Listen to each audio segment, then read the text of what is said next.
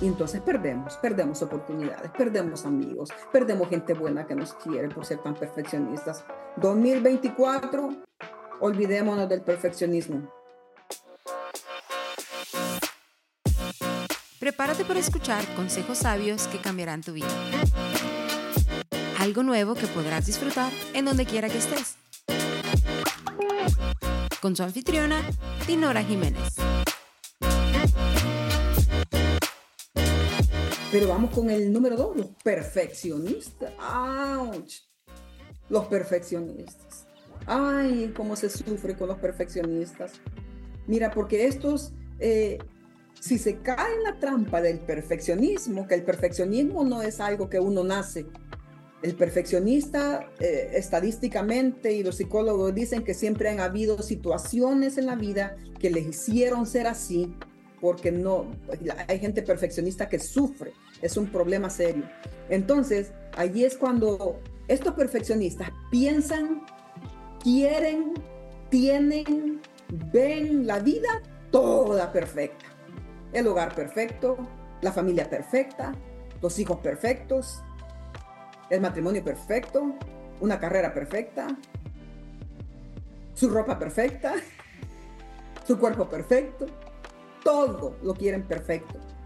Y ellos creen, con su perfeccionismo, eh, quieren tener personas que sean como ellos, también perfeccionistas. Y si no lo hacen perfecto como son ellos, uh, no pueden ser tus amigos. Se frustran, se enferman, se enojan, corren gente, dañan a otros, ellos se amargan la vida, porque perfeccionistas no son tantos, en verdad pero estos sufren. Ay, Dios mío. Y Dios no espera perfeccionismo de nosotros, fíjense. Él no, espera, que seamos perfectos, solo espera que hagamos lo bueno, que seamos ordenados, que seamos excelentes en lo que hacemos. Pero perfeccionismo no, quiere, no es lo mismo que excelencia. Así que asegurémonos que nosotros no estamos ahí. Que no, es porque, no es que estamos enfermos porque estamos demandando demasiado perfeccionismo que las cosas no nos han salido porque somos demasiado perfectos. Asegurémonos que no somos... ay, Dios mío, pero es que, es que es muy fuerte esto. En una empresa los perfeccionistas sufren. En un trabajo los perfeccionistas sufren. En el hogar los perfeccionistas sufren porque frustran a las personas que tienen a su alrededor porque la demanda es muy alta, les ponen la barra muy alta.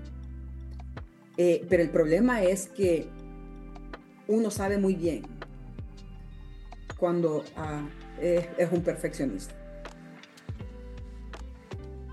Ahora la pregunta para ustedes es, si tú eres perfeccionista, necesitas mm, arreglarte un poquito, bajar un poquito la barra, saber que no todas las personas van a ser como tú, no todos, no todos van a ser como tú. Eh, hay personas que son muy buenas en una área otras son muy buenas en otra, pero el perfeccionismo afecta las relaciones. El perfeccionismo daña los matrimonios, fíjense. Yo he conocido mujeres que dicen, no, yo ya no soporto, eh, no sé cuántos de ustedes vieron una película de, no me puedo recordar el nombre, pero eh, de este hombre le gustaba mantener en su, en su gabinete, en su closet, las latas todas las latas con el nombre rectecito y las toallas así como bien ordenaditas. Cuando entraba a la cocina no quería tantas cosas, sino que una, dos y tres. Y si se le movía el mango de la olla un poquito así, era, uno, era una cosa horrible. Eh, y, resulta que eh, era un golpeador compulsivo. Y un día la esposa se desespera y se va de ahí porque no pudo aguantar tanto estrés, tanta demanda. Y entonces perdemos, perdemos oportunidades, perdemos amigos, perdemos gente buena que nos quiere por ser tan perfeccionistas. 2024, olvidémonos del perfeccionismo. Hablo del perfeccionismo enfermizo. Entonces no pretendamos ser perfeccionistas, no pretendamos porque todos tenemos debilidades también. Te aseguro que los perfeccionistas son perfeccionistas en las cosas que en algo les dañó, recibieron una herida en el pasado, recibieron alguna experiencia mala. Y fíjate que es que no es otra cosa. Sabes que estaba, yo me he fijado con el perro que tenemos en la casa.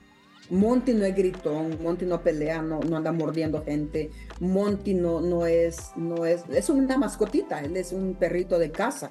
Es tranquilo, él, una vez conoce a las personas, ay, se les acuesta, se les sube.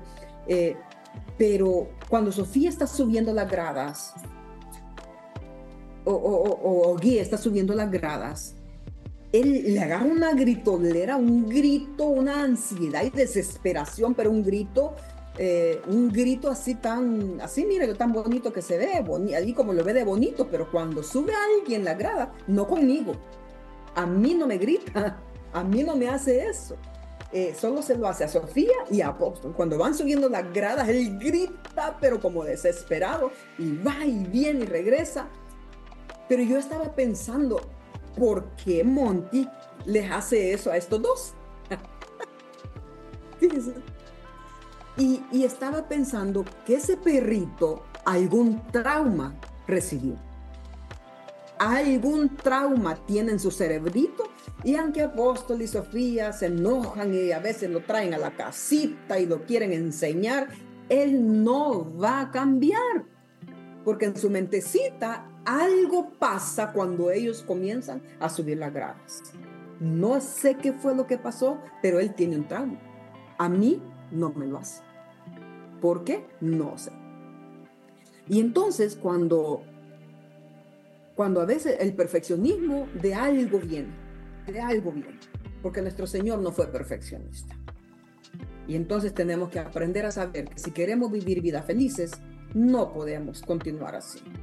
Hey, dele crédito a alguien ahí en la casa porque no le dejó la comida como a usted le gustaba siempre dele crédito porque alguien le movió algo. No, no, no seamos tan extremistas, hombre.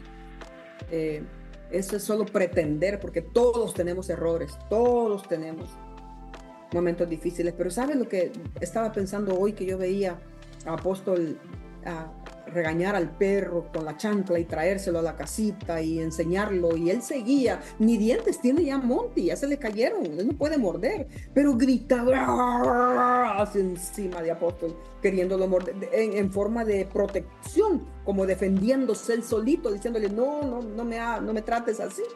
Y yo me puse a pensar, los seres humanos no nos tratamos así cuando alguien nos hace algo. Cuando tú le haces una cosa cruel a alguien más, no te tratan de la misma forma. Entonces seamos más conscientes para este 2024. Un poquito más conscientes. Para que la gente que vive con nosotros viva feliz, viva contenta, nos amen de verdad y podamos vivir una larga vida. ¿Y para qué amargarse la vida por cosas que son, no son tan importantes en verdad?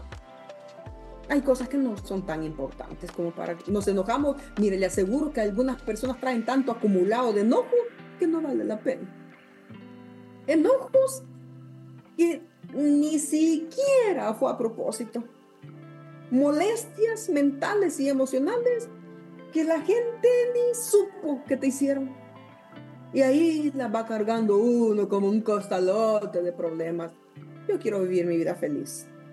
Quiero estar saludable porque les quiero transferir a ustedes felicidad, gozo, paz, contentamiento, el poder del testimonio.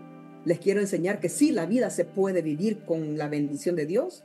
Les puedo mostrar que sí se puede vivir aunque tengamos una vida difícil, un ambiente difícil. Podemos estar en paz y no hacer la guerra por cosas que no valen la pena.